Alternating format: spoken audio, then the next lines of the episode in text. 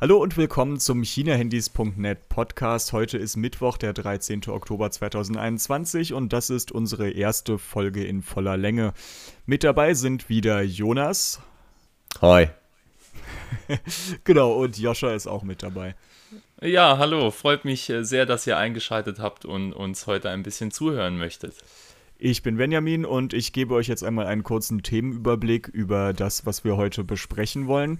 Erst einmal und als Hauptthema quasi wollen wir uns einige Nischenmarken angucken, die aktuell auf den Smartphone-Markt drängen. Das wären zum Beispiel Marken wie Hasselblatt oder auch Zeiss, wenn es um Smartphone-Kameras geht.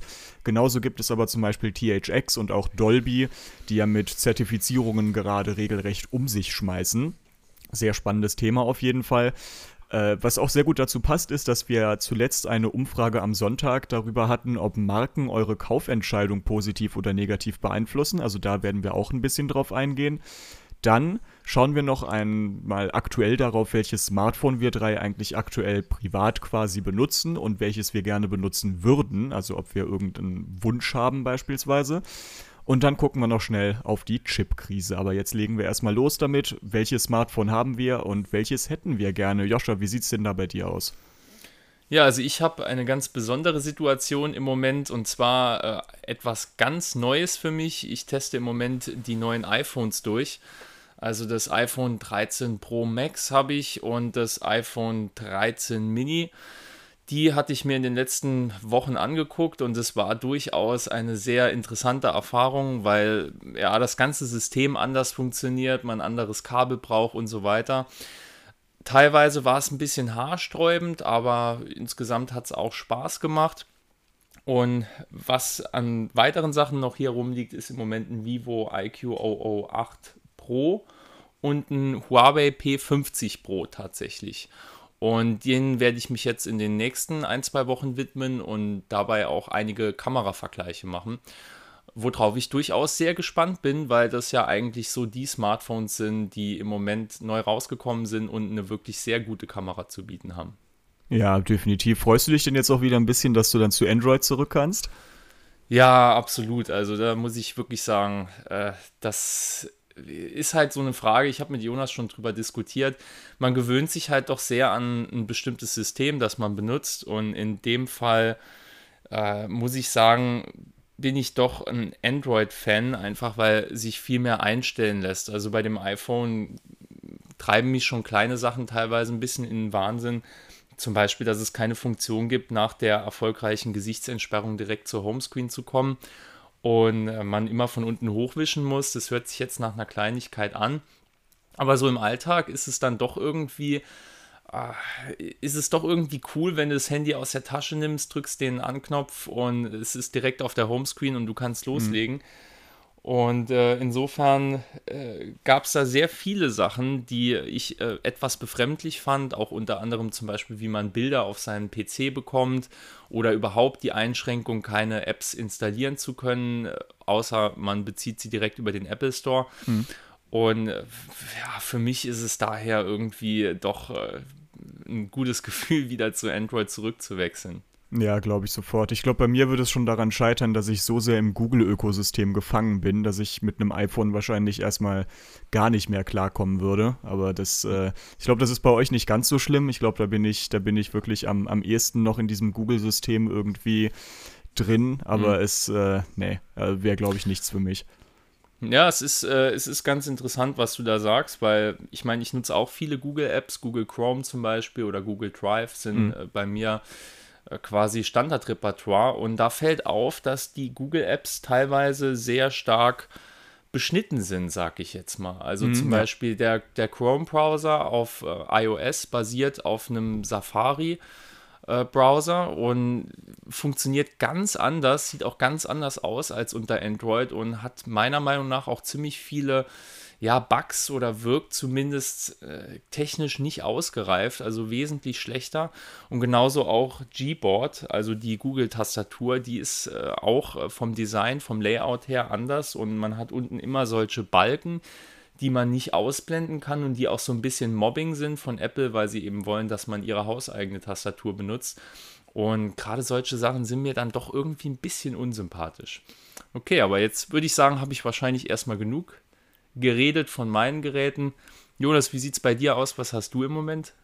Ähm, also bei mir ist aktuell die, die Pseudo-Flagships, würde ich sie mal nennen, von Xiaomi. Ähm, also ich habe gestartet mit einem Mi 11T Pro, wobei das ja nicht mehr ganz korrekt ist. Also Xiaomi will ja jetzt die Mi-Reihe, hat ja die Mi-Reihe sozusagen abgeschafft. Also es, es heißt jetzt Xiaomi 11T und Xiaomi 11T Pro heißen die beiden Geräte.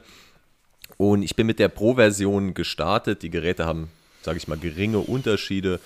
Und die Xiaomi typisch hohe UVP, wie wir sie mittlerweile in Deutschland ja gewohnt sind, aber auch entsprechend schnell werden die Preise, denke ich, für beide Geräte fallen.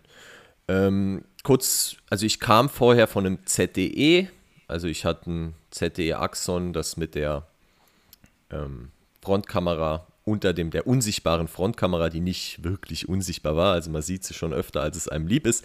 Aber das war mal so der Ansatz und kam eben von dem ZTE-System zurück zu MIUI, was immer wieder so ein bisschen so ein paar Überraschungen hat. Also ähm, weil wir eben eben auch bei iOS waren und Android, aber irgendwie muss man doch die herstellereigenen Systeme, finde ich, da immer wieder gesondert behandeln. Also was mir direkt ziemlich gut gefallen hat, ist, dass ich die Xiaomi-eigenen Apps deinstallieren kann und auch alles am Uploadware. Also das geht so weit, dass man mittlerweile einfach den Mi-Browser deinstallieren kann oder auch die Mi-Video-App, den Mi Store, also völlig egal. Alle Xiaomi-Apps kann ich deinstallieren. Das Einzige, was bleibt, sind die Google-Apps. Die sind mehr oder weniger zwangsläufig drauf. Dafür haben wir allerdings auch mal eine Anleitung geschrieben, wie man auch die los wird. Mhm. Ansonsten, ja, Mi FT, äh, also Mi FT und Mi FT Pro 100 Euro Preisunterschied und ich glaube, die Pro-Version ist es nicht wirklich wert. Nächste Woche wird auch der Test zum normalen Mi FT online gehen. Und man sieht ja auch, Mediatek macht Fortschritte ohne Ende. Und bei Qualcomm kann man das eigentlich nicht sagen. Es ist so ein bisschen wie dieses Spielchen zwischen Intel und AMD. Es shiftet jetzt langsam in Richtung Mediatek und Mediatek äh, hat das definitiv verdient. Also das Gerät läuft genauso schnell wie ein Snapdragon 888, also der Qualcomm Top-Chip. Und ja, also ich bin da ähm, sehr angetan und werde jetzt dann nächste Woche zu einem, auch zu einem Flagship übergehen. Ich meine, du hast ja auch eher die teuren Geräte. Ich meine, ähm, auf ein Vivo X70 Pro Plus werde ich da wechseln nächste Woche und dann schauen wir mal, was das aktuelle Vivo Flag Flagship für China so zu bieten hat. Ja, ja, ich habe ja zum äh, Mi 11T gegen Mi 11T Pro auch schon den Kameravergleich geschrieben und auch was das angeht, gibt es da wirklich nur minimale Unterschiede. Also mein Eindruck war bisher auch so ein bisschen, dass das Mi 11T Pro, also wenn es jetzt 30, 40 Euro mehr kosten würde, okay, aber für 100 Euro mehr UVP, glaube ich, ähm, ist es das, glaube ich, tatsächlich nicht wert. Also bei den Kameras gibt es ja wirklich überhaupt keine Unterschiede. Das stimmt, also wie gesagt, bei der Performance auch nicht, bei der Verarbeitung ohnehin nicht. Ähm, der einzige Punkt ist so ein bisschen, dass Xiaomi wirklich die 120 Watt Ladeleistung jetzt offiziell nach Europa gebracht hat. Also man, der Adapter ist im Lieferumfang und ich glaube 19 Minuten habe ich im Test geschrieben, dauert es effektiv von 0 auf 100 und das ist verrückt. Also das sind das einfach. Das ist wirklich krank. Ja, also man, man schließt halt, wenn man jetzt vergessen hat zu laden, ja, wenn ich jetzt, sage ich mal, ich müsste fünf Minuten los, habe vergessen zu laden, ich schließe es an, ich habe Akku für die nächsten Stunden, problemlos. Also es ist einfach ich, ich möchte an dieser, Feature. Ich möchte an dieser Stelle erwähnen, dass das iPhone 13 Pro Max 1,5 Stunden zum Aufladen über Kabel benötigt. Ja. Man, ein Light, man ein Lightning-Kabel verwenden muss und dass, wenn man auf Wireless Charging ausweicht, wenn man das Kabel vielleicht gerade vergessen hat, die Ladezeit dann doch bei recht gemütlichen 5 Stunden liegt. ja, wobei jetzt ja die, äh, die EU, Apple den USB-C-Anschluss aufzwingt. Also ja, Gott sei Dank. Beim nächsten Meine iPhone Güte. sehen wir dann wahrscheinlich auch äh, USB Typ C. Ja, ähm, oder gar nichts mehr. Das wäre, glaube ich, die zweite Option irgendwie.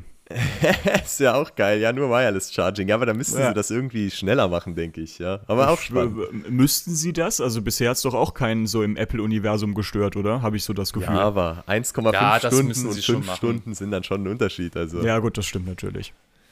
Ja. Ja, dann ja gut, aber das wäre auf jeden Fall schön, ja. Ja, definitiv. Ja, aber es wird, wird spannend, wahrscheinlich, hoffentlich. Also Xiaomi ähm, hat ja den, das größte Lager an USB 2 angebundenen Typ C Anschlüssen der Welt. Ähm, vielleicht ja, will Apple ja welche kaufen. ja. ja. Oder Apple bringt wirklich 3.0 und dann gibt es auch Videoübertragung beim iPhone. Also man Ja. kriegt ja dann Das- vielleicht auch neue Das werden sie Features. nicht machen. Das werden sie nicht machen. Das glaube ich, ich, auch sag, nicht. ich sage dir, warum sie es nicht machen werden. Und zwar werden sie es nicht machen, weil das Ding von der Le Rechenleistung so stark ist, dass du es äh, mit einem externen Monitor als iPad-Alternative verwenden könntest. Und das wollen sie nicht, weil sie wollen, dass du noch ein iPad kaufst und deswegen werden sie dieses Feature niemals integrieren. Ja, das, das könnte natürlich sein. Ich muss auf der anderen Seite aber irgendwie auch sagen, also ich hatte jetzt ja vor ein paar Wochen das Xperia 1 Mark III im Test. Das ist ja auch über USB 3.1, meine ich, angebunden. Und ähm, ich habe es nicht benutzt. Also ich benutze den Anschluss letztlich, damit ich das Ding aufladen kann, aber um da jetzt irgendwie meinen mein Bildschirminhalt auf den Fernseher zu kriegen oder sowas, also dafür gibt es ja Google Cast. Also ich, ich persönlich muss sagen, dass ich da, glaube ich, gar nicht so wirklich die Zielgruppe von bin. Also ob es jetzt über USB 2 oder USB 3.1 angebunden ist, das ist mir eigentlich schon fast egal.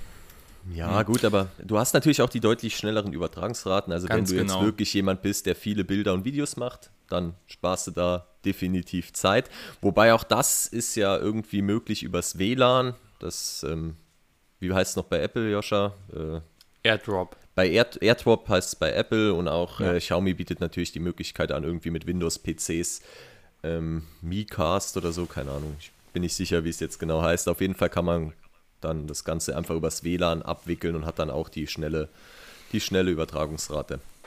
Ja. Ähm, ja, es ist vielleicht für viele, viele Leute ein praktisches Feature, auch ein 3.0er drin zu haben. Es ist halt einfach Unsinn, keinen 3.0er einzubauen. Sagen wir, wie es Ich ist. denke Es ist mal kein auch, also Bauteil, die- das so viel Geld kostet. Eben, also es ist wahrscheinlich ein Unterschied im Cent-Bereich, denke ich mal. Deswegen, Ja. ähm, Also in Das- der das Mittelklasse ist, braucht man es nicht, aber nee.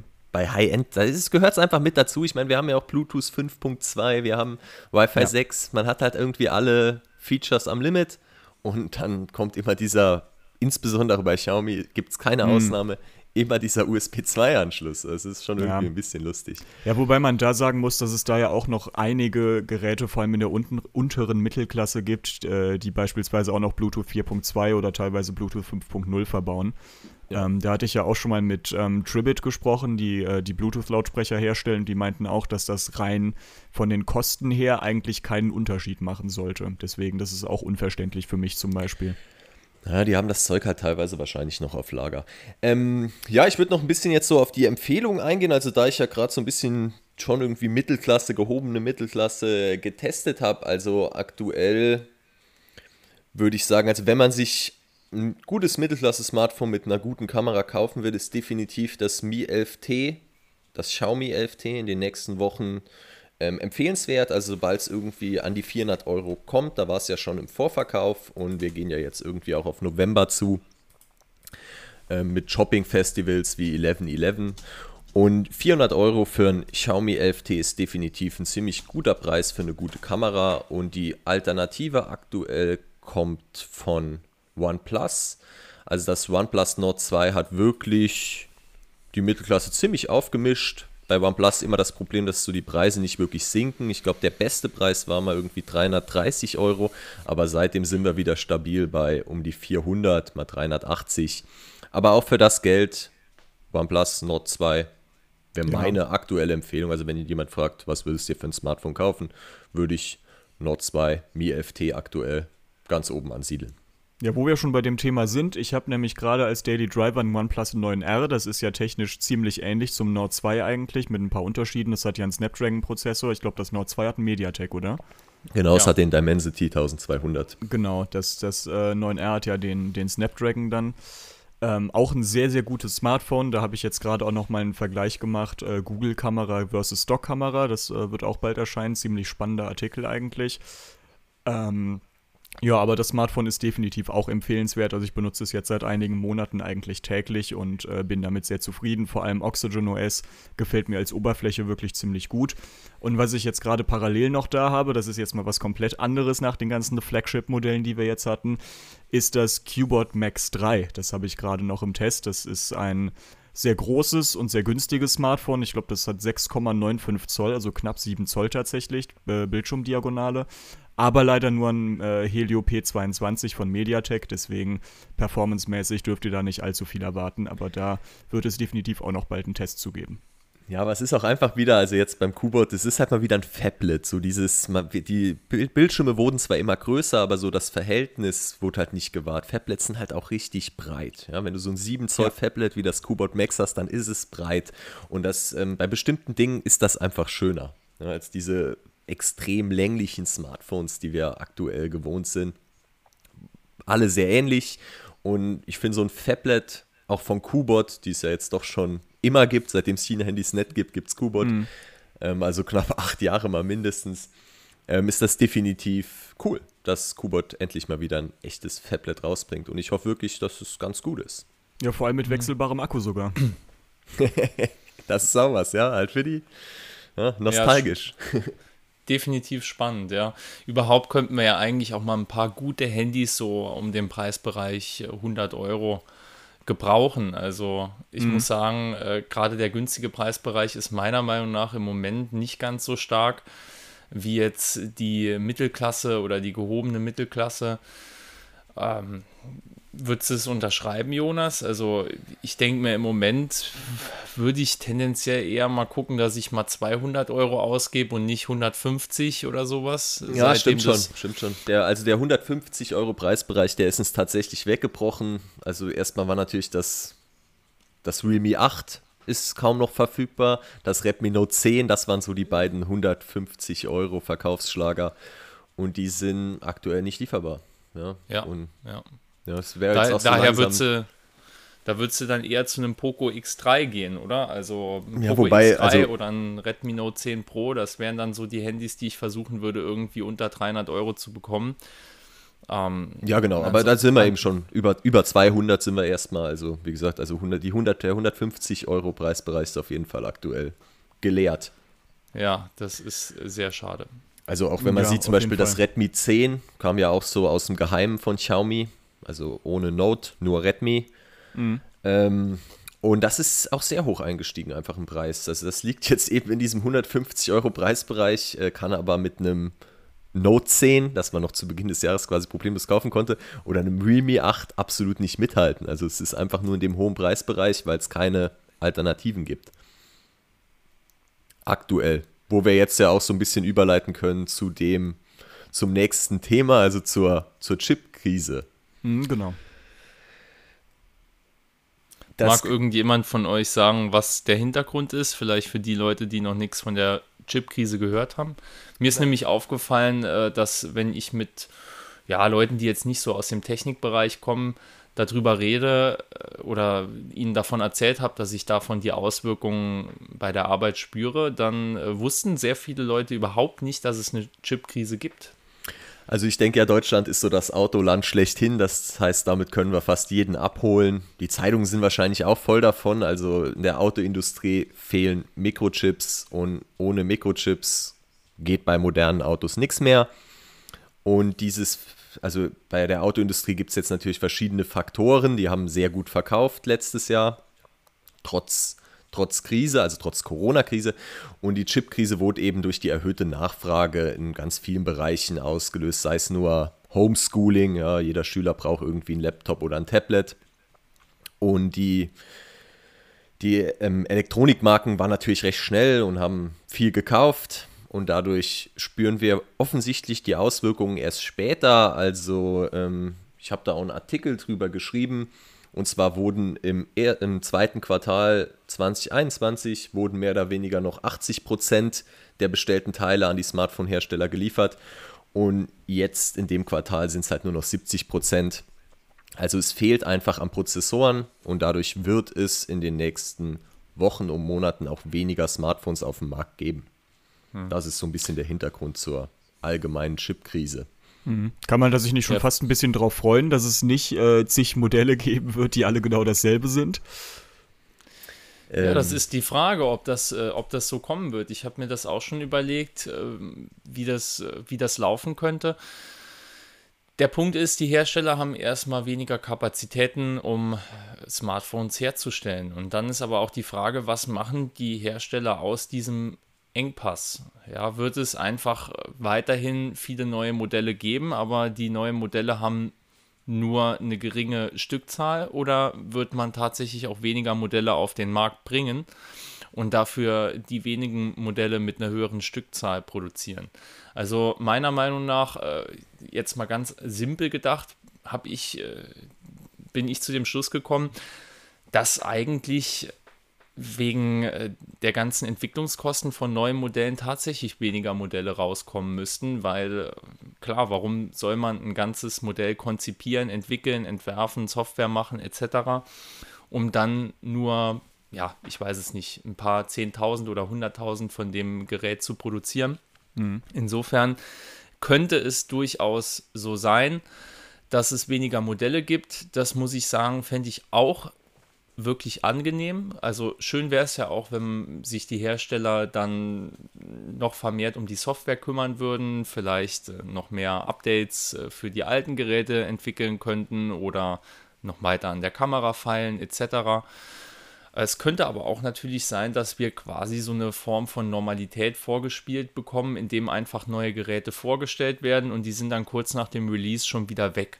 Was ähnliches haben wir jetzt bei dem Xiaomi Mi Pad 5 gesehen. Ein extrem beliebtes Tablet, also ein preis-leistungsstarkes Tablet von Xiaomi hat es schon seit Jahren nicht mehr gegeben und es ist, ja, ich würde sagen, es ist eingeschlagen wie eine Bombe. Wir haben es auch gesehen, die Tests haben riesige Aufrufzahlen bekommen und dann gab es einen sehr, sehr guten Pre-Sale bei einem spanischen, pseudospanischen Shop, Gobo, und da haben viele Leute zugegriffen, aber danach ist es dann einfach weg. Also im Moment kann man es kaum noch kaufen und wenn, ist es viel, viel, viel teurer.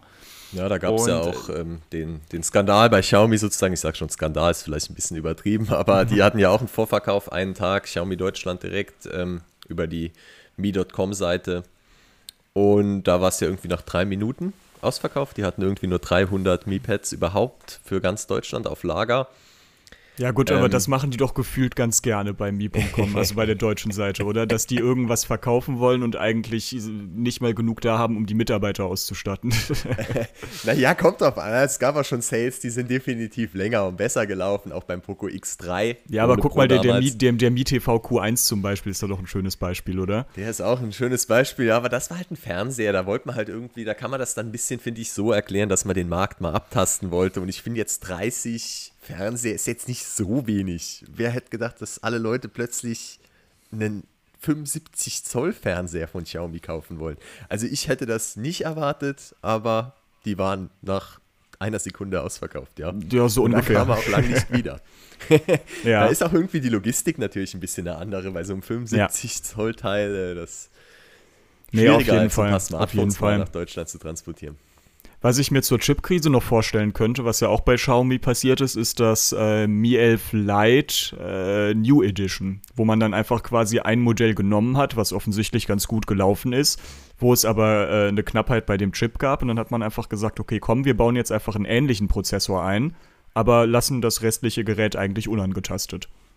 Ja, also jetzt so effektiv, wir verfolgen ja den Markt doch schon, also ja schon ich sehr stark, so auch was Preisgestaltung angeht.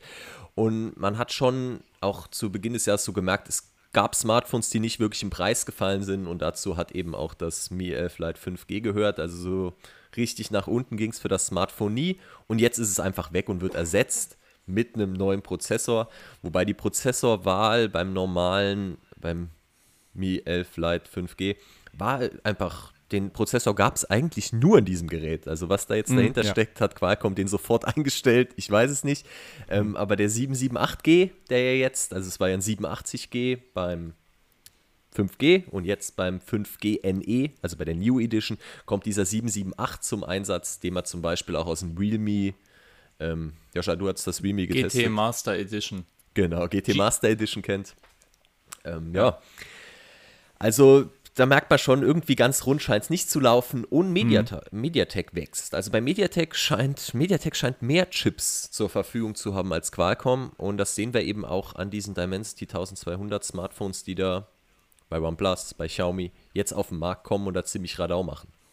Ja gut, das könnte vielleicht auch ein bisschen daran liegen, wie Mediatek funktioniert, weil letztlich haben die ja keine eigene Fabrik, soweit ich das verstehe, sondern die geben einfach Prozessoren bei anderen Herstellern in Auftrag letztendlich bei Samsung, TSMC oder wo auch immer.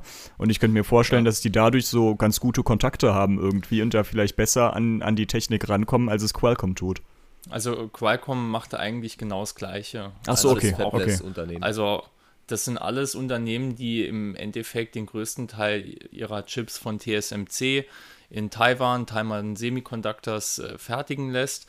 Und in Taiwan ist äh, ja die Dürre noch zusätzlich ausgebrochen, was die ganze Situation nochmal verschärft hat, weil TSMC eben viel Wasser braucht, um die ganzen Chips herzustellen.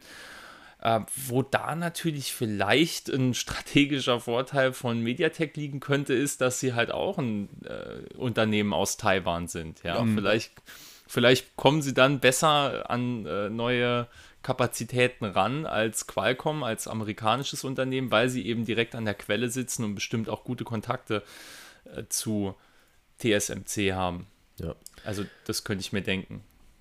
Ja, definitiv. Das, ähm, das könnte daran liegen. Ähm, weil ja, wie du schon gesagt hast, das sind alles Unternehmen, die keine eigenen Fabriken haben, also die ganzen Prozessorenhersteller. Ja, ja. Die größten ja, Fertiger überhaupt, Samsung fertigt auch noch Prozessoren und halt TSMC, aber die machen den größten Teil des gesamten Marktes aus. Ja. ja, der Markt ist auf jeden Fall gefährlich monopolisiert. Also, mhm. das ist unglaublich. Also, man hat im Endeffekt TSMC, die, ich würde mal sagen, die, also sie sind die größten und sie sind eigentlich auch die besten äh, würde ich mal behaupten. Vom Know-how her gesehen wahrscheinlich. Ja. Vom, vom Know-how her, genau. Und danach kommt noch Samsung, die mithalten können, die zum Beispiel auch die 5-Nanometer-Chips jetzt mhm. herstellen, insbesondere jetzt für Apple, ähm, aber auch der Snapdragon 888 kommt von Samsung und dann kommt ganz lange nichts mehr. Ja, also die Chinesen selbst zum Beispiel, die haben da hier SMIC. SMIC heißt ihr Unternehmen. Für was steht das noch? Weiß es jemand? Irgendwas mit Semiconductor auf jeden Fall. Äh, genau. die machen auch so ein paar, die machen auch so ein paar Chips, äh, die auch in Smartphones und Tablets eingesetzt werden können. Und ich glaube, die sind im Moment im, beim 24 Nanometer Verfahren, mhm. während TSMC und Samsung im 5-Nanometer-Verfahren schon fertigen. Mhm. Und das ist einfach ein Entwicklungsvorsprung von, ich weiß es nicht, vier Jahren oder so. Ja, aber ja, mindestens, ja. Aber wobei die jetzt auch irgendwie, ich habe ich hab irgendeine Meldung gelesen, dass die jetzt auch wieder irgendwie einen Schritt weiter sind. Also die wollen natürlich da auch besser und schneller werden in dem Bereich. Das ist sowieso klar. Ähm, ja, Intel ja. könnte man noch erwähnen als großen Fertiger, großen Anführungszeichen Fertiger von Prozessoren. Ähm, allerdings halt nicht für den mobilen Bereich. Und somit, also die Smartphone-Industrie ist irgendwie der letzte, den jetzt diese Chipknappheit erreicht. Und ich denke, was wir jetzt sehen werden, unabhängig, vielleicht weniger Modelle, vielleicht aber auch genauso viele Modelle mit geringeren Stückzahlen. Die Auswirkung für die Endverbraucher wird letztendlich sein, dass die Preise steigen. Also ich glaube, die, ja. dass jedes Smartphone, das rauskommt, so schnell am Preis verliert, liegt auch irgendwo daran, dass es eben Shops, bei Shops liegt es halt rum. Die wollen nichts einlagern, sondern die wollen Sachen verkaufen. Mhm. Und sobald eben da nur noch zehn Geräte pro Shop irgendwie auf Lager sind, dann warten die lieber länger und verkaufen es für mehr Geld, als die irgendwie rauszuschießen. Ist und auf jeden Fall eine ganz neue Situation, die wir so noch nicht hatten. Und äh, ich meine, letztendlich könnte man da auch die Vermutung aufstellen, dass insbesondere deshalb weniger Geräte im Preisbereich unter 200 verfügbar sind. Ja. Weil wahrscheinlich äh, die Marge geringer ist und die Leute, äh, die Hersteller dann lieber ein Gerät für 400, 500 oder noch mehr Euro herstellen, als halt so ein Billigheimer. Ja, Weil ich und, sagen muss, äh, ich glaube, bei diesen ganz billigen Smartphones oder günstigen Smartphones, sagen wir mal lieber, äh, da werden ja oft auch Prozessoren verbaut, die jetzt gerade nicht unbedingt aktuell vorgestellt wurden. Also ich glaube, wenn man sich jetzt sowas wie ein Helio P60, Helio P90 und so weiter anguckt, ich glaube, die liegen ehrlich gesagt noch tausendfach irgendwo auf Lager. Ja, mit Sicherheit, mit Sicherheit. Aber das sind ja auch nicht die Prozessoren, äh, wo der riesige Absatz gemacht wird. Also ja, ja, das stimmt natürlich. Ich, ich, ich denke gerade solche Geräte wie das Redmi Note 10 Pro oder das Redmi Note 10, 10S ähm, oder die ganzen Poco-Geräte, das sind Geräte, die werden in enormen Stückzahlen verkauft und man hat es jetzt gesehen, die Regale sind leer.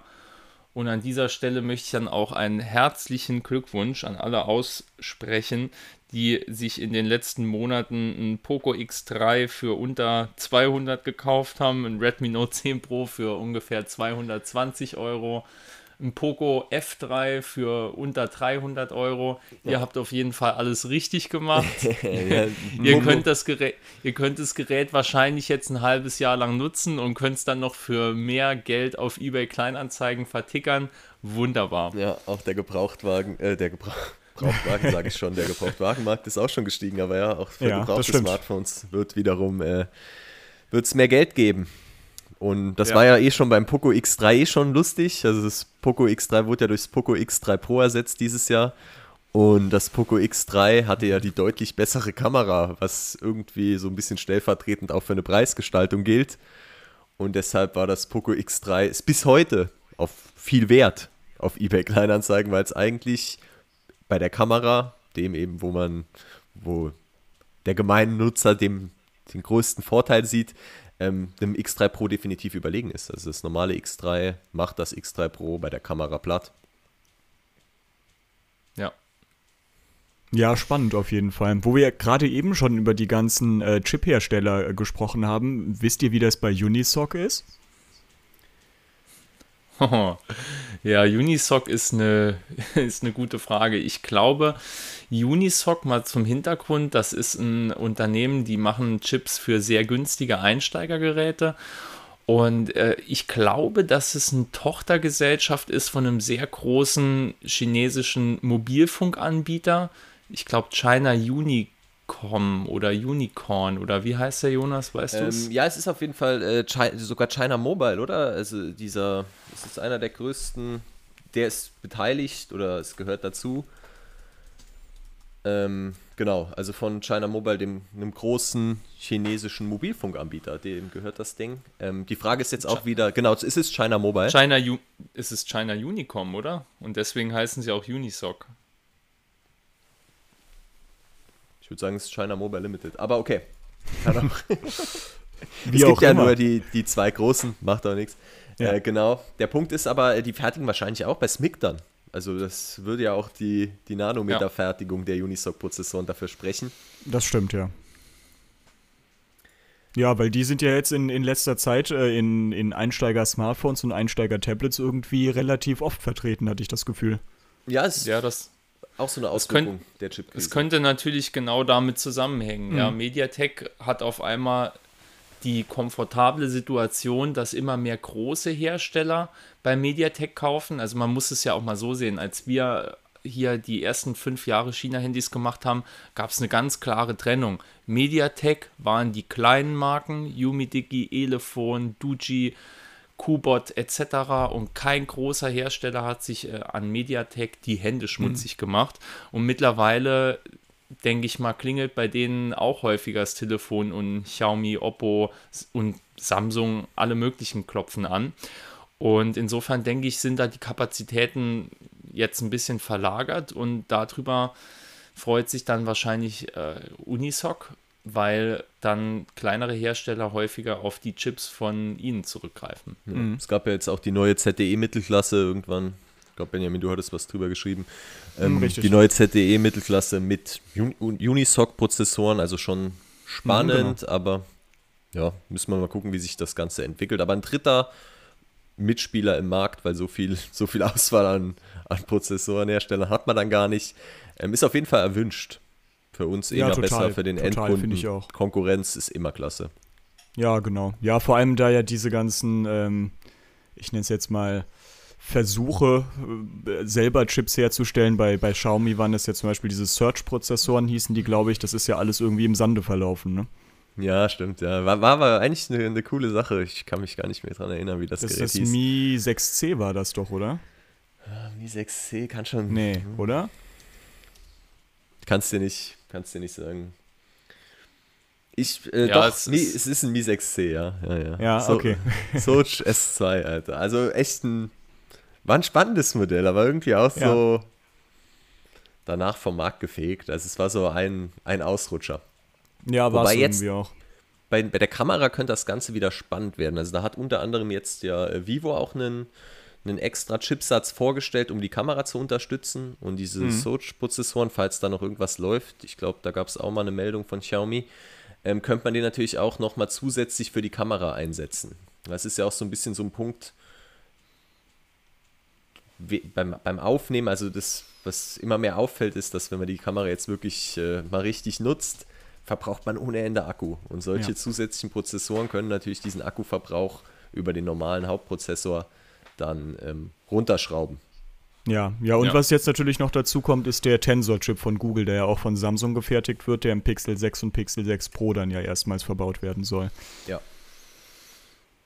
Da bin ich auch mal gespannt tatsächlich. Ich glaube, also wenn, wenn die Leaks soweit stimmen und die beiden Modelle tatsächlich verhältnismäßig günstig werden, dann könnte das echt spannend sein. Ja, ist die Frage, ja. ob äh, es wird auch, es ist jetzt echt eine schwere Zeit, auch mit dieser mit den Chips, kriegen die die Chips wirklich rein, können die große Stückzahlen produzieren. Ich bin super gespannt, weil selbst wenn sie es günstig rausbringen, wird der Preis irgendwie steigen, wenn die, wenn die Nachfrage hoch ist und die Verfügbarkeit eben das Angebot gering. Ja, letztlich klar, stimmt. Ja. Ja, schwieriges Thema auf jeden Fall. Aber bin ich auf jeden Fall gespannt, wie sich das jetzt in den nächsten Wochen und Monaten noch entwickelt. Ich würde fast sagen, wir gucken mal aufs nächste Thema, oder? Definitiv können wir machen. Genau, ja, dann bleiben wir direkt bei dir, Jonas. Du warst bei Zeiss unterwegs, erzähl doch mal. Ach stimmt, ähm, also äh, Vivo hat uns eingeladen, quasi mal zu Zeiss zu kommen und das war ein Oberkochen und uns da mal anzuschauen, was überhaupt hinter der Zusammenarbeit steckt. Also da gab es ja in den letzten Jahren schon einige Kooperationen. Eine der bekanntesten wird wahrscheinlich Huawei und Leica sein. Dann kam OnePlus plötzlich mit der, mit der Hasselblatt-Kamera, falls ich das so richtig ausspreche. Ähm, und ähm, irgendwie wollte nie jemand so wirklich damit rausrücken, was passiert jetzt eigentlich. Also bei OnePlus haben wir da mal irgendwie nachgefragt, dann hieß es, okay, die machen irgendwas an der Software, so, die optimieren das Ganze ein bisschen. Und aber so ein bisschen in der nächsten Mitteilung hieß es dann wieder, okay, sie haben irgendwie Bilder geschickt bekommen, aber so wirklich, die Smartphones haben die jetzt nicht in der Hand gehabt. Und da ähm, fand ich den Ansatz von Vivo wirklich ziemlich cool, weil die irgendwie so gesagt haben, kommt her, schaut es euch an, wir zeigen euch, was wir da machen. Und was auch sehr spannend war, war in dem Bezug auf Sony, weil Benjamin, du hattest ja auch das ähm, Xperia genau. 1.3. Also es ist natürlich 1 keine 3, genau. genau. Ähm, das ist ja keine exklusive Kooperation bei Zeiss, genau, sondern genau. auch Sony schreibt da hinten Zeiss drauf. Auch Sony schreibt da hinten Zeiss drauf. Sony hat ja ganz allgemein eine relativ starke Kooperation mit Zeiss schon seit vielen Jahren. Also auch genau, bei, den, genau. äh, bei den Digitalkameras von denen ist ja auch alles Zeiss-Objektive. Ja, seit über 20 Jahren und die Frage konnte man da vor Ort auch stellen und so die Antwort, wie man sie abspeichern kann, ist quasi, dass Zeiss eine Markenpartnerschaft mit Sony hat und mit Vivo eine Entwicklungspartnerschaft anstrebt. Also Markenpartnerschaft insofern, ja, Sony darf das da hinten drauf machen, aber wirklich viel passiert von Seiten Zeiss ist bei Sony nicht, was ja auch irgendwie die die Kameravergleichsergebnisse, die wir bei unseren Kameravergleichen so hatten, auch irgendwo bestätigt. Vielleicht sagen wir mal noch kurz für die Leute, die sich da nicht so gut auskennen, was Zeiss überhaupt für ein Unternehmen ist. Also Zeiss äh, kommt aus Deutschland tatsächlich. Ähm, ja, es ist schon 1846 in Jena gegründet und ist ein Optik, äh, auf Optik spezialisiertes Unternehmen. Genau, die sind grundsätzlich in der optischen Industrie tätig, natürlich viel auf dem Kameramarkt unterwegs, ähm, sowohl im Bereich für Endkunden, also da gibt es ja die äh, Zeiss Tessa-Reihe heißt sie, glaube ich. Das sind ja äh, ganz normale Objektive für Vollformatkameras und APS-C-Kameras, aber die sind ja zum Beispiel auch mit den, ich glaube, die Master-Serie heißt die, sind die ja zum Beispiel auch im äh, Kinomarkt unterwegs, äh, zum Beispiel mit anamorphen Objektiven und gleichzeitig halt auch relativ viel ähm, bei Sachen wie Teleskopen beispielsweise oder auch in der Medizintechnik ist Zeiss, glaube ich, auch ziemlich groß, oder? Ähm, ja, genau. Also die, so der, der Endverbrauchermarkt ist eigentlich so der, der kleinste Bereich. Ähm, Medizintechnik ist groß, dann sind die auch äh, mitverantwortlich für beim auf dem Semiconductor-Markt, also bei der Prozessorfertigung. Ist auch ein sehr großer Bereich, weil das mit auch mit Licht gemacht wird heutzutage. Ähm, so eine 5 Nanometer Fertigung ist quasi mit Extreme ultravioletten Licht nur möglich. Also es ist ganz, ganz spannend. Ich habe da jetzt auch nicht alle Hintergründe letztendlich äh, voll aufsaugen können. Aber mhm. ähm, da wird viel Umsatz auch gemacht bei Zeiss, genau. Und einer der kleineren Bereiche ist der Endverbrauchermarkt und das soll sich jetzt wohl auch ein bisschen ändern. Also diese solche, die wollen halt ihr Know-how, das in den letzten Jahren im Bereich der Optik angesammelt haben, auf Smartphones übertragen und die Idee ist einfach cool. Und definitiv auch meiner Meinung nach könnte da was entstehen. Die sind mhm. noch am Anfang, die Kooperation ist jung. Ähm, du hast vorhin noch gesagt mit dem dieser T-Plus-Beschichtung. T-Sternchen, genau. Äh, T-Sternchen, ja. Die ähm, kommt jetzt erstmalig beim Vivo X70 Pro Plus zum Einsatz, wirklich bei der Linse auch. Also da kommt wirklich auch, ich sag jetzt mal, Hardware-Know-how von Zeiss mhm. zum Einsatz für Vivo-Smartphones, was dann doch die Kooperation von anderen Kooperationen unterscheidet.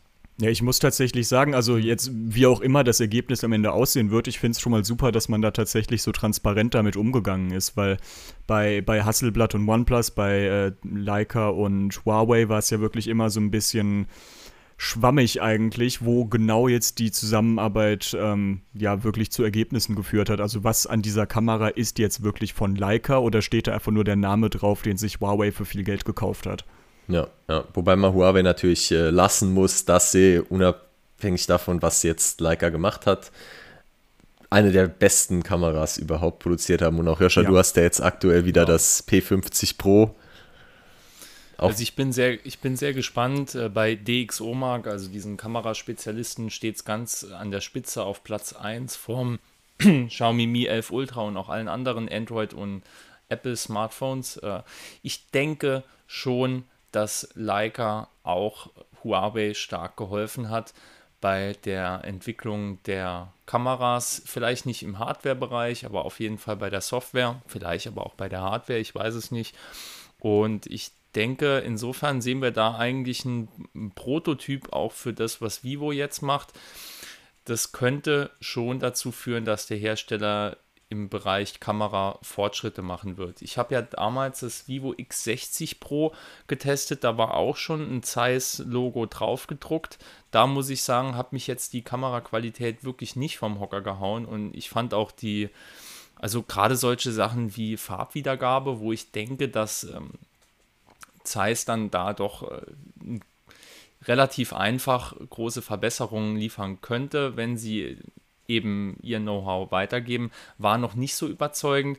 Aber Jonas, du hast auch gemeint, äh, dass die Kooperation jetzt erst so richtig anläuft und das X70 Pro dann das erste Smartphone wird, wo wirklich dann Zeiss-Technik drinsteckt. Hab ja, also weil du gerade die Farben angesprochen hast, also so Sachen wie Farbkorrektur ist natürlich bei, beim Unternehmen wie Zeiss, die eben aus der Optik kommen, und auch, wie Benjamin eben gesagt hat, solche Objektive machen, wo sowas absurd relevant ist. Ähm, Farbkorrektur ist natürlich auch bei denen absolutes Fachgebiet und das ähm, X70 Pro Plus hat jetzt einen optimierten Zeiss-Modus, der eben genau das macht. Der liefert dann die komplett akkuraten Farben, was der Smartphone-Nutzer nur zwangsläufig natürlich begrüßt. Deswegen ist es ein extra Modus. Also es ist nicht so, als würde die mhm. Kamera jetzt nur noch solche Fotos schießen, also Samsung ist ja groß geworden mit kräftigen, übertriebenen Nicht akkuraten Fotos, ja. ja, ja. was was ja. ich verstehen kann. Also ich kann das persönlich völlig nachvollziehen. Und dann besteht ja auch immer noch die Frage, für was optimiere ich solche Bilder? Also mache ich es jetzt mhm. fürs Handy-Display? Ist wahrscheinlich ein bisschen. Handy-Displays sind natürlich extrem gut. So, und halt klein. ich es dann irgendwie auf dem normalen Standard-Laptop, Durchschnitts-Laptop habe, dann sieht es halt schon irgendwie ganz anders aus. Ja, aber das ist eh, das ist eh immer so ein Problem. Also das denke ich mir auch oft, wenn ich irgendwie Farbkorrektur für ein Video mache. Warum mache ich das hier jetzt gerade eigentlich? Weil letztlich ist eh jeder Bildschirm, auf dem das angeguckt werden wird, nicht vernünftig kalibriert und es sieht komplett anders aus. Ja. ja also manchmal genau. ist es schon irgendwie. Aber wo wir eben bei dem Thema waren, das finde ich eigentlich nämlich sehr spannend mit ähm, Farben. Das ist nämlich tatsächlich etwas, was viele gar nicht so auf dem Schirm haben, dass tatsächlich auch die Linse bzw. das Objektiv selber die Farben der Aufnahme am Ende beeinflusst. Das ist eigentlich sehr spannend sogar. Ähm, ja, ja, also das, das ganze Thema, also dieses ist schon eine komplexe Sache. Ich meine, im Smartphone sitzt ja jetzt nichts anderes als quasi eine, eine verkleinerte, eine verkleinerte Linse. Also und zwar eine richtig kleine Linse letztendlich. Mhm. Und ähm, so Sachen wie Falschlicht und sowas, damit hat natürlich, also das irgendwie Lens Flare wäre der, wär der englische Ausdruck dafür, damit hat natürlich ein Unternehmen wie Zeiss, Leica, Hasselblatt, die haben damit Erfahrungen, die haben entsprechende Software, um sowas irgendwie zu verhindern und können dann natürlich den, das ist immer ein bisschen kompliziert, den Zulieferern der Hersteller helfen. Also, weil mhm. der macht ja auch nichts anderes, als diese Dinger irgendwo einkaufen. Ähm, aber da muss dann das ganze Know-how wird dann quasi da immer weitergetragen.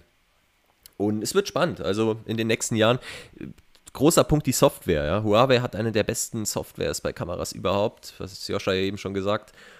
Und die Software, die macht den fetten Unterschied zwischen einem Smartphone und jeder Kamera, weil ein Smartphone einfach so viel mehr Rechenleistung zur Verfügung hat und so viel mit der Software rausholen kann. Das sieht man auch bei so, bei so Nachtmodi und Zeugs, bei der Auslösegeschwindigkeit von einem Smartphone. Also es ist, es ist Wahnsinn, was da in den letzten Jahren vorwärts ging. Und ich glaube, das wird noch, noch krasser. Also da die mhm. Fortschritte, mhm. da werden wir noch einiges an Fortschritten sehen. Auch wenn man jetzt irgendwie so denkt, wir sind so ein bisschen auf dem Plateau in den letzten zwei Jahren.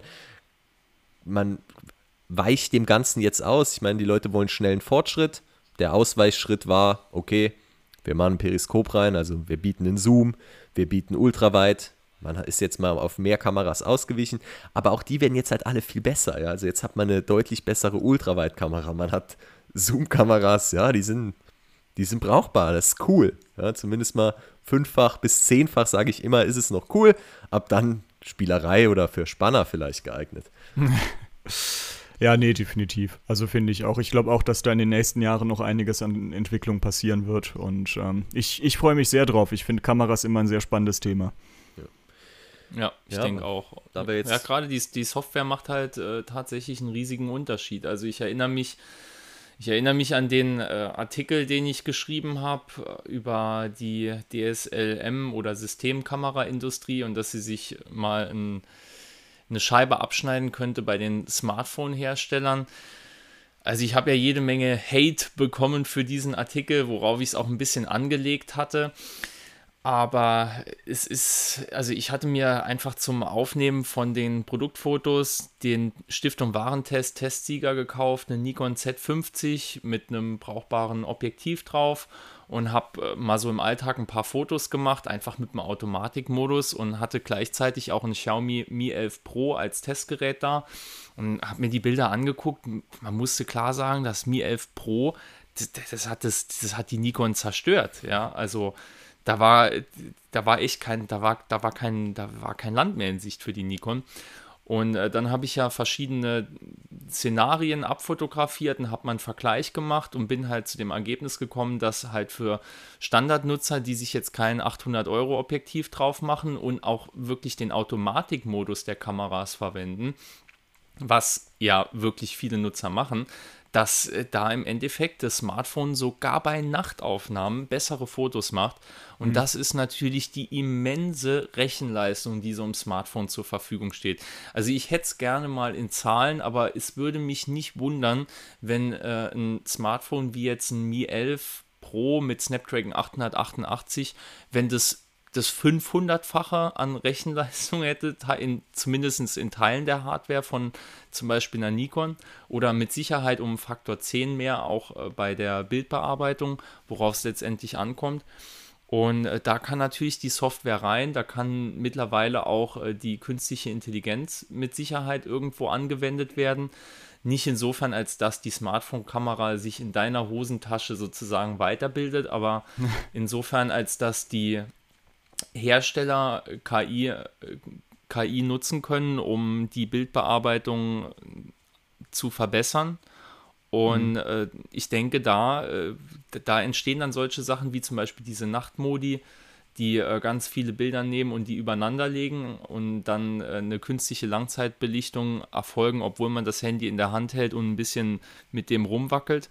Und äh, das sind spannende Sachen. Und ich denke, insofern ist es da schon interessant, sich ja, also äh, sich ähm, auch Know-how einzukaufen für die Smartphone-Hersteller. Ja. ja. Ja, man sieht das ja tatsächlich auch schon ziemlich deutlich an der Kameraindustrie, dass eigentlich diese ich nenne es jetzt einfach mal dieser Einsteigerbereich, also Kameras unter 1500 Euro, das klingt jetzt doof, aber ist halt eigentlich so, ähm, dass die eigentlich gar nicht mehr wirklich eine große Relevanz haben. Also mittlerweile wird sich ja wirklich fast ausschließlich auf den Prosumer oder Professional-Bereich dann wirklich konzentriert und ähm, ich denke, das liegt auch einfach daran, dann, dass das dann eben, Leute, die so eine Kamera kaufen, sind dann eben die, die nicht im Automatikmodus fotografieren und die, die auch das Geld haben, um sich dann nochmal ein Objektiv für einige hundert oder einige tausend Euro zu kaufen. Das heißt, ich glaube, da hat die Kameraindustrie auch so ein bisschen gemerkt, dass der Markt für günstige Kameras äh, mittlerweile eigentlich vor allem wegen Smartphones eigentlich weggebrochen ist. Ja, ja. Mhm. Und seitdem sehen wir ja auch ganz klar, dass die Hersteller da in den Markt auch drängen. Ich meine, ich weiß jetzt nicht immer, wer die Kooperation anbietet, aber es ist wahrscheinlich schon so ein gegenseitiges Interesse. Der eine profitiert, weil beide profitieren letztendlich, das wäre perfekt. Ähm, ja, aber ich würde jetzt so abschließend nochmal sagen, also ich bin der Meinung, dass Leica, Hasselblatt, Zeiss, um Nummer 3 zu nennen, in der Lage sind, Smartphone-Kameras zu verbessern und mit ihrem Know-how da definitiv was machen können. Ein bisschen skeptischer bin ich da tatsächlich gegenüber, ähm, jetzt sind alles, alle Smartphones Dolby Atmos zertifiziert. Ja, ja, ja, ich meine, ja. das ist eher so dein Fachgebiet, sage ich mal. Ja.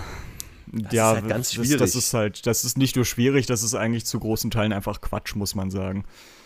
Das ist, ähm, ja, habe ich ja auch mal einen Artikel drüber geschrieben, über diese ganzen Zertifizierungen, die es da irgendwie gibt. Und man muss letztlich sagen, selbst wenn da irgendetwas tatsächlich mal gemessen wurde oder ähm, nachgeschaut wurde von, von Dolby oder von THX oder von wem auch immer, äh, man weiß halt nicht was, weil das steht ja nirgendwo. Da steht dann, da, da klebt dann halt ein Aufkleber, aber was das jetzt im, im Einzelfall bedeutet, das weißt du als Endkunde ja gar nicht. Deswegen ist halt die Aussagekraft davon, die geht gegen null. Es gibt halt einen, Equalizer sozusagen. Also ich meine, den kann man jetzt nennen, wie man will, ob man den jetzt Dolby Equalizer nennt. Also es gibt quasi im Smartphone einen Equalizer. Ähm, ich hatte es ja gerade beim, beim Xiaomi 11T und Xiaomi 11T Pro. Die haben beide Dolby Atmos. Das mhm. bedeutet letztendlich, man hat so eine Art Equalizer, den man selbst nochmal einstellen kann, der aber auch schon voreingestellt ist. Ähm, und wenn man den ausmacht, ist der Sound schlechter. Das ist tatsächlich so. Also wenn ich jetzt den Equalizer, diese Voreinstellung wegmache, ist der Sound hörbar schlechter. Ähm, also man hört hier einen Unterschied, aber ich sag mal so, ähm, das Geld von, also da jetzt irgendwie eine Zertifizierung von Dolby für auszugeben oder Xiaomi setzt sich halt hin und macht selbst einen Equalizer, wäre für mich der bessere Schritt und wir Endverbraucher müssen nicht mehr Geld zahlen. Also ja, ja, ja sehe ich letztlich eigentlich genauso. Also ich, ich glaube auch, dass sich wirklich der Nutzen davon sowohl für den Hersteller als auch für den Endkunden in Grenzen hält, weil man muss ja auch irgendwie sehen, Smartphones sind ja letztlich ein Produkt, was sich eigentlich an jeden Menschen richtet, egal ob er jetzt Technikexperte ist oder überhaupt keine Ahnung von dieser Thematik hat. Und ich glaube ehrlich gesagt nicht, dass der Otto Normalbürger, der sich dann auch ein Smartphone kaufen möchte, ähm, wirklich bewandert ist, was Dolby oder was THX eigentlich ist. Ja, es wird halt wirklich so ein bisschen mit Markennamen um sich geworfen. Beim gerade nochmal aufs 11T und 11T Pro ähm, bezogen.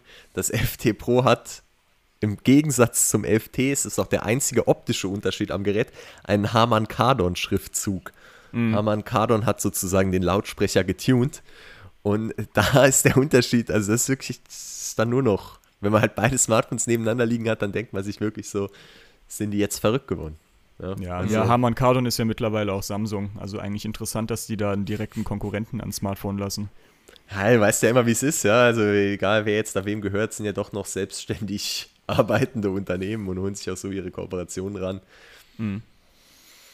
Ja, es ist auf jeden Fall eine kritische Sache, finde ich. Also, wenn man Markennamen, die positiv konnotiert sind, einfach auf Geräte draufdruckt, weil man damit dem Käufer was suggerieren möchte, wie zum Beispiel, wenn du das, ja, wenn du jetzt sagst, das ist Harman Kardon draufgedruckt und beide Handys hören sich komplett identisch an. Also, ja, das, das ist ja wirklich Augenwischerei. Und ich denke, äh, ich denke, da liegt eigentlich auch der Unterschied. Ja, also wenn du hingehst und äh, kaufst dir, also machst eine Partnerschaft mit einem Unternehmen und nimmst Know-how, involvierst die in die Entwicklung, dann ist ja auch cool. Dann mach, äh, mach den Zeiss-Sticker drauf, mach den Leica-Sticker drauf, ist, ist schön, ja. Mhm. Aber wenn du ein Unternehmen hast, das du eigentlich nur drauf machst, weil du jetzt suggerieren möchtest, dass da irgendwie der Sound besonders gut äh, wäre, zum Beispiel, ist es blöd. Also dann habe ich hier lieber sowas wie bei dem Vivo, das IQ 008 Pro, das ich da im Moment teste, das ist BMW-Partner und äh, da ist dann so, ja, es hat so, hat so ein bisschen so ein Sportwagen-Design und BMW steht auf der Handyhülle und auch auf der Rückseite drauf. Gut, ich bin jetzt gerade vom Fiat Panda auf einen Dacia äh, geupgradet. Insofern äh, bin ich da noch ein bisschen entfernt von äh, BMW-Tuning, aber da weiß wenigstens jeder, die haben nichts damit gemacht. Ja, es ist einfach nur als würdest du jetzt ein Nike-Zeichen da drauf ja. machen. Da ist kein ja, oder diese, dieses so. Porsche-Design oder so. Ja, genau. Ich also ich finde, das ist irgendwie ehrlich, ja. In dem Fall weiß jeder, die haben nichts an dem Smartphone gemacht, aber ich kaufe es mir irgendwie, weil ich die andere Marke auch mag oder weil ich, ja, warum auch immer, da äh, was Positives mit verbinde. Ja. Und äh, dann ist man transparent in dem Fall. Mhm. Ja, das ist auch wirklich, also die, das Problem ist da, wie du sagst, die, die Kommunikation auch zum Endkunden. Also ich finde, das kann man ja. einfach unterschiedlich gestalten. Man, so Markenpartnerschaften sind ja nichts, per se nichts Schlechtes, ja. BMW, cool. Ja, es gibt ja auch, Oppo hat mal Lamborghini genommen, weil, der, weil das Oppo damals so eine krasse Schnellladefunktion hatte. Also es wäre cooler, wenn jetzt auf dem, dem schnellsten ladenden Handy der Welt, sage ich mal, dem 11T Pro, wenn da jetzt irgendwie Lamborghini, weil ein Lamborghini so schnell beschleunigt. Oder ein Tesla, ja, Tesla wäre geil. So ein Tesla-Logo oben drauf wäre, die Tesla Edition lädt irgendwie nochmal 10 Watt schneller. Dann ist es eine Markenkooperation, Tesla hat da jetzt kein Know-how mit einspielen lassen, dann ist das für jeden klar. Und man hat halt trotzdem oben das Tesla dran, weil man so schnell lädt. Cool. Ähm, es muss einfach richtig kommuniziert werden, aber einfach überall Dolby drauf zu drucken und ja, halt irgendwie so wirklich zu verbreiten. Man hat ja 5.1 oder räumlichen Sound das ist halt ein Smartphone mit zwei ja, Lautsprechern. Ja, ja? Da, da also. muss man halt letztlich einfach mal ein bisschen nachdenken irgendwie und merkt dann eigentlich relativ schnell, dass das nicht so ganz sein kann. Aber ja, ja das, das, das, was du jetzt angesprochen hast, Joscha, ist eigentlich schon eine gute Überleitung, weil ähm, letztlich hat man ja eine positive Konnotation mit vielen Marken und darüber haben wir jetzt ja zuletzt auch erst eine Umfrage gemacht, ob äh, ihr quasi, also die Leser, ähm, ob ihr eure Kaufentscheidung davon abhängig macht, was ihr zu einer Marke denkt. Und da habe ich ja auch schon einige Beispiele in die Umfrage reingeschrieben, dass das bei mir in manchen Bereichen tatsächlich der Fall ist, dass ich mich davon leiten lasse, in anderen Bereichen aber überhaupt nicht. Wie sieht das bei euch denn aus? Also äh, erwischt ihr euch manchmal dabei? Ich würde jetzt sagen, auf einer rationalen Ebene würde ich sagen nein, aber das ist mit Sicherheit im Unterbewussten doch irgendwo vorhanden, eine gewisse Affinität zu manchen Marken. Ähm, man kann einfach äh, aufgrund von empirischer Erfahrung nicht äh, verleugnen, dass manche Firmen gute Produkte produzieren. Zum Beispiel, wenn ich ein Gadget von Ka Xiaomi kaufe, also ja, jetzt keine äh, Tochtermarke oder mit äh, Xiaomi irgendwie über Crowdfunding äh, zusammenhängende Marke, sondern wirklich von Xiaomi, dann hat es meistens doch eine gute Qualität. Und dann irgendwann hast du dann, ja, dann natürlich doch ein bisschen äh, eine positivere Einstellung zu äh, Produkten von der Marke und kaufst sie vielleicht auch eher. Ja, das, äh, ich weiß nicht, ob ich davon frei bin, aber ich versuche mich auf jeden Fall davon frei zu machen. Also ich ja. muss auch persönlich sagen, es kommt natürlich extrem auf den Bereich an. Ja, aber es gibt halt irgendwie auch so jetzt bei, bei Haushaltsgeräten zum Beispiel, da ist halt ist man so ein bisschen so sozialisiert. Also mein, mein Vater zum Beispiel, der wird, der wird immer Miele kaufen. Ja, Den, das kriegst du ja, auch das nicht ist weg. bei uns Bosch, das ist genau dasselbe. man, mhm. Und da so wächst man ja auch auf. Und also ich mhm, persönlich genau. würde keinen Miele kaufen. Es ist mir, ja, es ist mir also zu teuer. Ich, der, der der Vorteil. Glaub, glaubst du denn überhaupt an Mehrwert von einer Miele zum Beispiel? Ich bin mir da nämlich nicht mehr so sicher. Also ganz ehrlich, nachdem ich jetzt gerade seit einem Jahr eine Waschmaschine von Whirlpool habe, würde ich jederzeit das Geld in die Hand nehmen, um eine Miele oder eine Bosch-Waschmaschine zu kaufen. Also ganz ehrlich. Also ich habe äh, eine BQ oder so heißen die, glaube ich. Äh, bin total mhm. zufrieden seit fünf Jahren. Ähm, es ist natürlich immer eine Zeitfrage. Ich meine, mein Papa ist halt auch jemand, der kauft halt auf 20 Jahre. Ja, wir sind dann doch da ein bisschen anders geprägt. Ich überlege mir jetzt nicht, ob ich die Waschmaschine in 20 Jahren noch brauche. Ich meine, man zieht auch um und dann muss man die Waschmaschine mitnehmen und das ist ja alles immer, dann geht sie währenddessen kaputt und keine Garantie drauf, wenn sie beim Umzug kaputt geht und immer so weiter. Also ich bin jetzt mit meiner Waschmaschine schon zweimal umgezogen und sie läuft noch bombig. Aber ja, ich würde nochmal auf das Markenthema zurückzukommen. Also bei Autos befreie ich mich davon, ich versuche mich davon eigentlich immer zu befreien.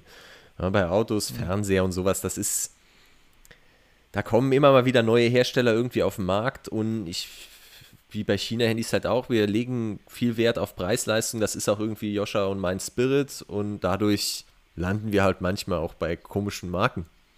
Und weil, um halt zu schauen, wie ist die Preisleistung da überhaupt? Also, unbekannte Marken mhm. haben grundsätzlich ja den Vorteil, dass man die Marke eben kaum bezahlen muss. Ja, aber da steckt dann ja irgendwie auch so ein bisschen Neugier dahinter einfach. Also irgendwie was Neues auszuprobieren, oder? Ja, ja, stimmt schon. Also, also wo das ist keine ja auch nicht rein rational.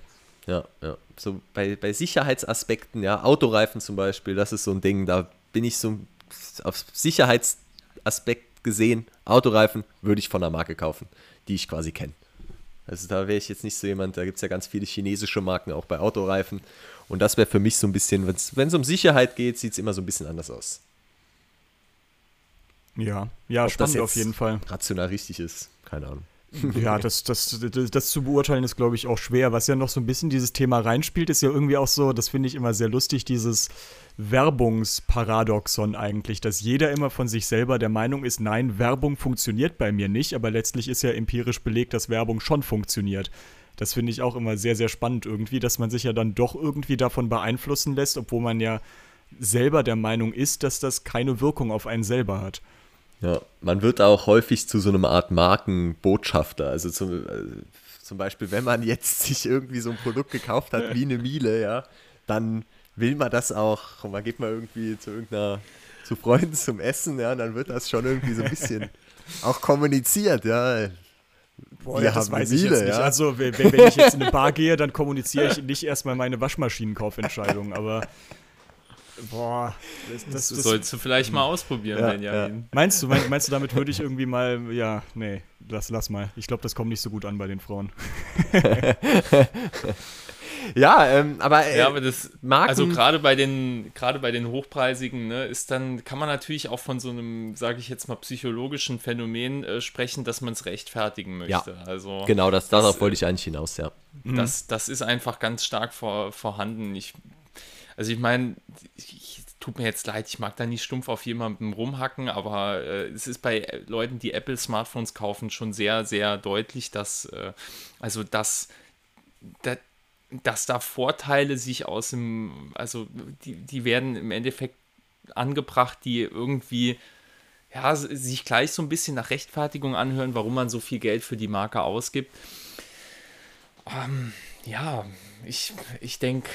Ja, aber es ist allgemein. Das gibt in vielen es, Bereichen, ja. ja. Es geht aber auf jede Marke über. Das meine ich. Also, genau. das ist wie, man bestellt sich ein Auto und macht dann irgendwie Harman Kardon Sound rein oder Bang Olufsen. Ja, das ist halt schon so, das ist. Die, die ja. Marken, man findet sie überall wieder. Und also wenn man sowas sagen, macht, dann rechtfertigt man es auch. Also in, in Audi zumindest, das habe ich mal ausprobiert, diese Bang Olufsen Soundsysteme, also die großen, die 3D-Sound-Dinger, die sind aber auch der Hammer. Also die kosten zwar, ich glaube beim, beim äh, Q7 war das, die kosten zwar auch, glaube ich, rund 6000 Euro Aufpreis, aber das lohnt sich schon fast irgendwie. ja, siehst du, das ist auch so ein bisschen, also aber da spielt das sicherlich auch ein bisschen rein. Also ich habe jetzt ja im HiFi Corner auch schon genug Sachen von B&O getestet und da gab es auch durchaus Sachen, wo ich jetzt sage, Leute, das ist eigentlich deutlich zu teuer für das, was es ist. Aber es gibt von denen halt genauso Sachen, wo ich jetzt sagen würde, das Preis-Leistungs-Verhältnis ist eigentlich in Ordnung. Aber ja, irgendwo habe ich natürlich auch eine gewisse Sympathie zu dieser Marke. Also das spielt ja sicherlich auch rein. Ja. Ja, ich denke, was einfach, also ich meine, es spricht ja nichts dagegen, wenn man eine positive oder negative Einstellung zu einer bestimmten Marke hat. Ich glaube, in unserer Umfrage waren, also war das zum Beispiel auch 50-50. Ja, also die, viele Leute sagen, dass sie halt äh, ein gutes Gefühl gegenüber Marken haben und andere sagen, dass sie halt eher negative Gefühle bezüglich einer Marke haben. Ich denke, was wichtig ist, ist, dass man, nachdem man ja so eine gewisse Begeisterung für ein Produkt von einer Marke hat, auch immer mal wieder so einen kleinen Schritt zurückgeht, sich vielleicht einen Test anguckt, ja, nochmal eine Nacht drüber schläft und vielleicht auch einfach nochmal versucht, ein bisschen auf einer rationalen Ebene Double, einen kleinen Double-Check zu machen, ob äh, die eigenen Beweggründe jetzt wirklich primär durch die hm. Marke ähm, oder halt vielleicht auch wirklich aufgrund von einem Mehrwert gefällt werden äh, oder begründet sind. Und ich denke, dann spricht da auch nichts dagegen. Ich meine, ja, ja wenn man genau das nicht macht, also diesen Double-Check, was du gerade meintest, dann tippt man, äh, tappt man halt schnell irgendwie in eine Falle rein. Ne? Weil wenn man sich jetzt irgendwie ja. denkt, okay, ich habe ein iPhone und ich habe ein iPad, ähm, das sind beides vernünftige Produkte, also das behauptet ja auch keiner, dass das jetzt schlechte äh, Smartphones oder schlechte Tablets wären, aber dann ist man ja irgendwie schon so in dieser Bubble drin und denkt sich, okay, dann kann ich jetzt auch, ohne neu, äh, mehr darüber nachzudenken, kann ich mir jetzt einfach AirPods kaufen oder sowas. Und so, so kommt man ja irgendwann in diesen Kreislauf rein, dass man sich eigentlich gar nicht mehr darüber informiert, was man eigentlich tut. Ja, genau. Genau. Ja. ja aber wie gesagt, also 1000 Leute haben bei der Umfrage teilgenommen, letztendlich. Ähm, und so völlig viel. nachvollziehbar. 70 Prozent davon lassen sich beim Kauf gerne mal von der Marke leiten, weil sie einfach sympathisch ist. Und das kann ich auch definitiv nachvollziehen. Ja, Dito, ja. Dito. Ja, genau. Und ansonsten, ja, würde ich sagen, war das unser erster Podcast. Würde ja, ich auch sagen. Ich freue mich sehr auf das Pixel 6, falls das noch nicht äh, irgendwie rübergekommen ist. Ich habe es zwar eben schon mal gesagt, aber ich hoffe, dass wir da nächste Woche ein bisschen was, äh, ein bisschen mehr Infos haben, über die wir quatschen können, weil ich glaube, das wird ein richtig spannendes Handy. Wann kommt es denn? Das wird am 19. Weil Oktober vorgestellt.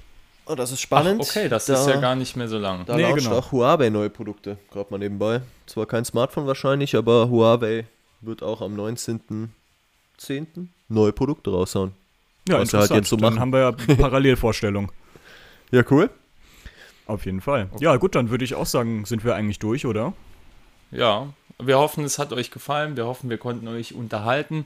Ihr könnt gerne nächste Woche wieder einschalten. Ihr könnt uns auch Feedback oder Themenvorschläge zu unserem Podcast senden. Dann greifen wir die auf. Genau, und den Kanal und abonnieren könnt ihr natürlich auch gerne. Das geht, glaube ich, bei Google Podcasts, Spotify, Apple Podcasts, da sollte das eigentlich möglich sein. Ja. Ja, vielen Dank, dass ihr zugehört habt. Wir freuen uns schon äh, auf die nächste Folge.